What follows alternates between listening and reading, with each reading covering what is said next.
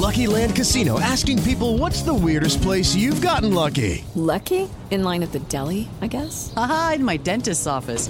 More than once, actually. Do I have to say? Yes, you do. In the car before my kids' PTA meeting. Really? Yes. Excuse me, what's the weirdest place you've gotten lucky? I never win and tell. Well, there you have it. You can get lucky anywhere playing at LuckyLandSlots.com. Play for free right now. Are you feeling lucky? No purchase necessary. Void where prohibited by law. 18 plus. Terms and conditions apply. See website for details.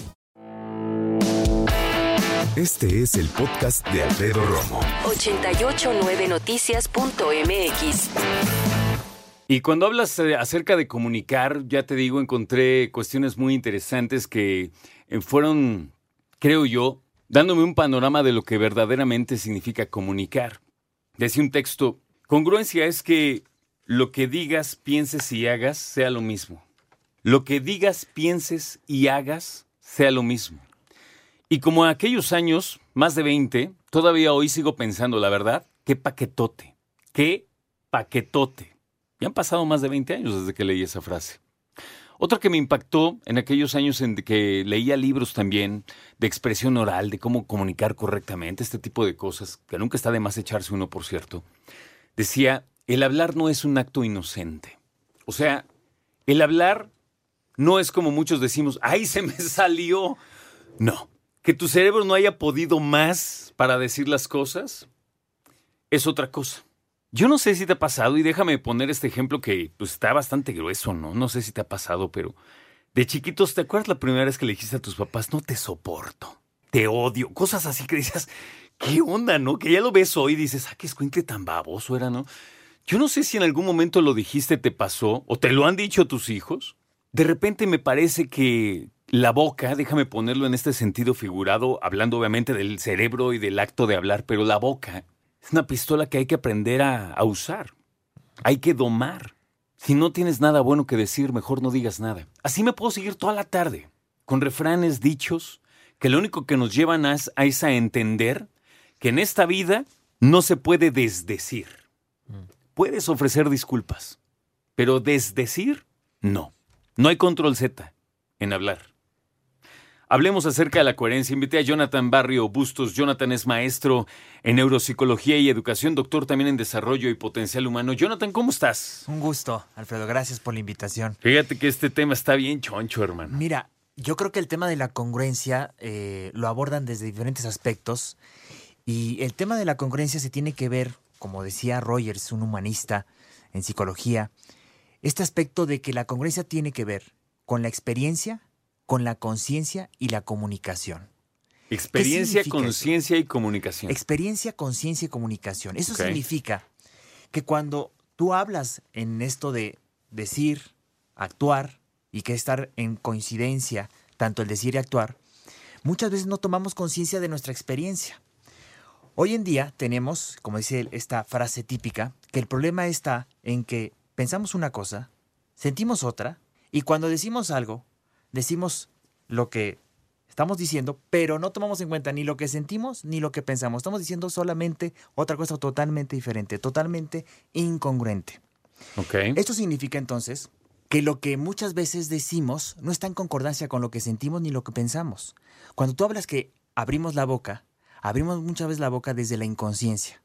Entonces el primer paso es estar consciente de lo que estamos pensando, estar consciente de la experiencia. ¿Por qué es importante estar consciente de lo que estamos pensando? Hay una frase, eh, lo hizo Blas Pascal, muy sonora, muy, muy afín a este término de la congruencia. Cuando nosotros no tomamos conciencia de que tenemos que actuar como pensamos, vamos a terminar pensando como actuamos. Mm. Eso significa que muchas veces lo que decimos es totalmente irracional, es totalmente inconsciente y es totalmente fuera de tiempo. Fíjate qué cañón. Yo tenía un jefe eh, hace muchos años, en paz descanse, Juan Arbizu, y decía, Alf, no hay nada peor que una mente suelta. eh. No hay nada peor que una mente suelta. Y ahorita con lo que me dice de Pascal me viene a la mente, porque en realidad siento que no se te pase de repente, me doy cuenta que muchas personas reaccionan como muy visceralmente, y perdón la expresión, pero no conectamos emoción con pensamiento. No, no está siendo coherente. ¿Me explico? A No lo- estás pensando. Claro, y el punto estratégico en el tema de la conciencia y en el tema de la, de la experiencia es que los unas, que tengas esa conexión con tus sentimientos y con lo que estás pensando. El problema es que muchas veces nosotros no estamos en contacto con lo que sentimos. Sentimos algo, inmediatamente lo disfrazamos. Ahí está un nivel de incon- incongruencia. Cuando tú disfrazas un sentimiento, cuando tú tienes quizá una tristeza, y para que no quiero que se enteren que tengo esa tristeza, lo encubro con otra emoción, entonces ahí estás hablando de un nivel de inconsciencia. Es decir, un nivel en donde no estás consciente de lo que estás sintiendo y aparte eres incongruente en tu forma de sentir. En el tema de pensar es exactamente lo mismo. Cuando no estoy consciente de mis pensamientos, siempre tengo pensamientos automáticos y normalmente los pensamientos automáticos son pensamientos totalmente incongruentes y totalmente inconscientes. Es decir, Ansiosos. Son, son automáticos y esos automáticos no necesariamente, dirían los terapeutas cognitivos conductuales, son racionales, son totalmente irracionales. A lo que voy es, ¿cuál es la tarea de la congruencia? La tarea de la congruencia es estar presentes. Estar presentes en nuestro cuerpo para saber qué nos dice a nivel de sensaciones y que eso nos va a conectar con nuestros sentimientos. Estar conscientes de lo que estamos pensando para que podamos tener esa pausa al momento de hablar. Hoy en día, y Alfredo, tú lo, tú lo sabes en el tema de noticias, ¿cuántos políticos, cuántos comunicadores, cuántas personas hablan y hasta después se dan cuenta de lo que están hablando? No, yo espero que pocos, yo esperaría, ¿no? No sé, pero sí, sí es ¿Cuántas un veces? reto. ¿Cuántas veces se menciona eso? Es decir, no se tiene conciencia de la experiencia. La congruencia, si nos vamos a algo más profundo, diría Rogers, la congruencia tiene que ver con que cuando tú conectas el tema de lo que piensas, lo que sientes y lo que haces, es decir, tu experiencia, estar consciente de tus pensamientos, sentimientos y tus actos, luego entonces te vuelves una persona mucho más auténtica. A mí se me hace humano, ¿no? De repente como tener estas, eh, estos desatinos. Claro. Sin embargo, sí creo que procuro serlo, por supuesto. O sea, sé dónde estoy parado en una serie de temas. Hay temas son polémicos, pero te dicen, oye, tú crees en esto, oye, tú crees en el otro. Bueno, yo creo tener mi respuesta en cuanto a muchos temas. Eso te hace una persona congruente en lo que conoces, pero cuando viene algo nuevo, cuando viene algo que te sorprende, algo que no esperabas, ¿no? De repente las personas, déjame ponerte este tema que parece absurdo, pero no lo es. Desde que el presidente dice, oigan, unas disculpas de España, ¡pum! Todo el mundo que sí, que no, que pum, y a ultranza. Esa palabra significa hasta las últimas consecuencias. Defender lo que crees hasta las últimas consecuencias. Sí o no. Y en México nos encanta estar a ultranza. No nos gusta estar en medio de, oye, a ver, ok, vamos a suponer que sí. ¿Por qué? Vamos a suponer que no. No tenemos paciencia. Que no, no, a ver, vamos a pensar, no. Claro, O sea, somos claro. muy a ultranza. Y yo ahorita platicando con Jonathan Barrio, le decía, eh, hablamos hace un momentito de las emociones y yo decía, yo me pregunto si todos sabemos qué emociones tenemos. Parece tonto, pero no lo es. Ejemplo, cuando una persona se siente bien, inmediatamente dice, pues yo me siento feliz. No hay otra eh, palabra que pueda usar otra, otra, otra, una persona en cuanto a sentirse bien. Feliz, punto. No alegre, no estimulado, no siento rico, no, no feliz. Y por ejemplo, yo creo, Jonathan, que hay personas que se nos ha enseñado, quién sabe cómo y en qué momento, pero decir y hablar de tus emociones te debe dar vergüenza o pena. Claro. Si yo te digo ahorita, oye, Jonathan, Jonathan, me gusta tu peinado. Me da envidia que tengas ese pelo que se acomoda tan fácil. Yo no. Me tengo que peinar media hora seguida, ¿no? Claro, Siento envidia, ¿no? Pero no, pues es malo sentir envidia. por supuesto. Así hay muchas emociones que creo que están, pero mira, tres metros bajo tierra. Claro, porque, a ver, tenemos que reconocer que hay emociones que fueron prohibidas en casa. Fueron prohibidas. Entonces, hay emociones como la alegría que fue prohibida. No te rías como tonto, deja de reírte y te vas a reír así, mejor vete a otro lado, ¿no? Y entonces está prohibida la alegría. Está prohibida la tristeza. Sí. Vas a estar llorando así, mejor vete a otro lugar Y que no vete a tristear a otro lado. Vete a tristear a otro lado. O también el enojo. Y hay una frase típica, el que se enoja, Pierde. pierde. Entonces, hay emociones prohibidas y esas emociones prohibidas, al no tener esa capacidad de expresión, las voy a encubrir con otra emoción.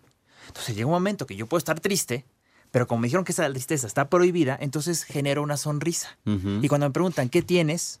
Nada, Nada. bien, bien. Cuando yo tengo ahí el ojo Remy a punto de llorar, eso significa entonces que ahí existe un nivel de incongruencia a nivel emocional. ¿Por qué? Una, porque no estamos aceptando lo que está pasando. Y eso sucede porque vivimos en una rapidez. En un- es decir, totalmente distraídos. Estamos tan pendientes de afuera y poco pendientes de lo que está pasando en nuestro cuerpo. Estamos tan pendientes de lo que hace el otro y tan, tan poco pendientes de lo que hacemos nosotros. Sí, tan, tan poco presentes en nosotros mismos. Y hay que tener claro, como decía un humorista chileno, Coco Legrand, hay que tener una presencia presente. Tenemos presencia pero ausente. Estamos aquí platicando, quizá tú puedes estar sintiendo una serie de emociones o estar pensando algo y estás totalmente ausente. Y hay personas que en esta relación que tienen con sus hijos, en el trabajo, en la escuela, están totalmente ausentes. Eso podríamos tomarlo, Jonathan, como un primer, una primera sugerencia, recomendación para ser personas más congruentes. ¿Qué más podrías decirle a nuestros Primero, amigos? estar presentes. Segundo, tomar conciencia de lo que dice tu cuerpo. Toma conciencia de lo que dice tu No solamente pongas atención a lo que piensas. Toma conciencia de lo que dice tu cuerpo. Tu cuerpo es el más genuino. Tú puedes decirme, viene la pregunta que me hiciste, Alfredo. Oye, pues yo no sé darle nombre a estas emociones. Yo nada más tengo dos, bien o mal. Sí. ¿Cómo estás? ¿Bien o mal? Sí, sí, blanco o negro. Blanco o negro. Ok. Solamente identifica la sensación. ¿Qué sientes en este momento? Siento calor en mi cuerpo. Eso Siento que bueno. me tiembla el estómago. Siento tensión en los hombros. Tengo frío. Tengo frío. ¿Cómo asocias esa sensación a qué emoción? Ya después haces tu reflexión, pero toma conciencia de las sensaciones. Solamente toma conciencia de lo que estás sintiendo corporalmente hablando. Y tercero, el tema de hablar, el tema de tener esa concordancia con lo que piensas. Es importante y siempre digo a la gente, cuando se comunica asertivamente a alguien, es decir, de una manera efectiva, de una manera afectiva, es importante escribir las cosas. Date el tiempo de pensar. Y lo mencionaste antes. La gente no se da tiempo de pensar. Hay que aprender a pensar, es decir, hay que sentarnos a pensar. A veces por nuestros impulsos, por nuestras reacciones, decimos cosas que muchas veces nos arrepentimos. O decimos cosas que no queríamos decir. Y a todos nos ha pasado. Y hasta después dices, chin, híjole, es que me dejé llevar. Me dejé llevar por un sentimiento que no sé que tengo, pero me dejé llevar por la situación. Entonces lo importante es estar presentes, toma conciencia de tu cuerpo y date el tiempo de pensar. Y el date tiempo de pensar es estar presentes. Hoy en día estamos muy ausentes y hay tres cosas que nos sacan de estar presentes. La tecnología, lo de afuera y tus preocupaciones. Es decir, muchas veces la tecnología, estamos tan pendientes y tan conectados con la tecnología que no estamos conectados con lo que está pasando. Otro es que estamos conectados con afuera, con lo que está sucediendo y poco conectados con lo que está pasando. Y el otro, el tema de los pensamientos. Tus preocupaciones te llevan. Tus en miedos. ningún momento, claro, tus miedos, todo lo que pueda estar surgiendo no está presente.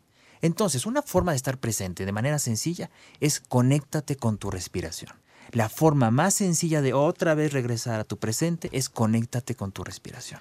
Y sabes qué, yo creo que es bien importante en esta parte de la coherencia también decir que uno tiene sus ideas y que uno tiene sus creencias y que mientras sean sustentadas, ¿no? Eh, porque tampoco uno piensa así, con nomás porque sí y que se callen todos, ¿no? mientras sean sustentadas y sepas por qué las querés, vas a llegar a una coherencia muy importante en la vida. Así Estar es. presentes, escuchar a tu cuerpo, ser asertivos, alejarnos del entorno, de la tecnología, de las preocupaciones. Gracias, Jonathan. ¿Dónde te encontramos? Simplemente métanse a www.jonathan, se escribe J-H-O-N-A-T-A-N, jonathan.com.mx. Ahí están mis redes sociales, Jonathan Barrios Bustos, me pueden encontrar tanto en Facebook como en Twitter como en Instagram. jonathan.com.mx. Gracias por venir. Gracias a Y ti, que te vaya muy bien.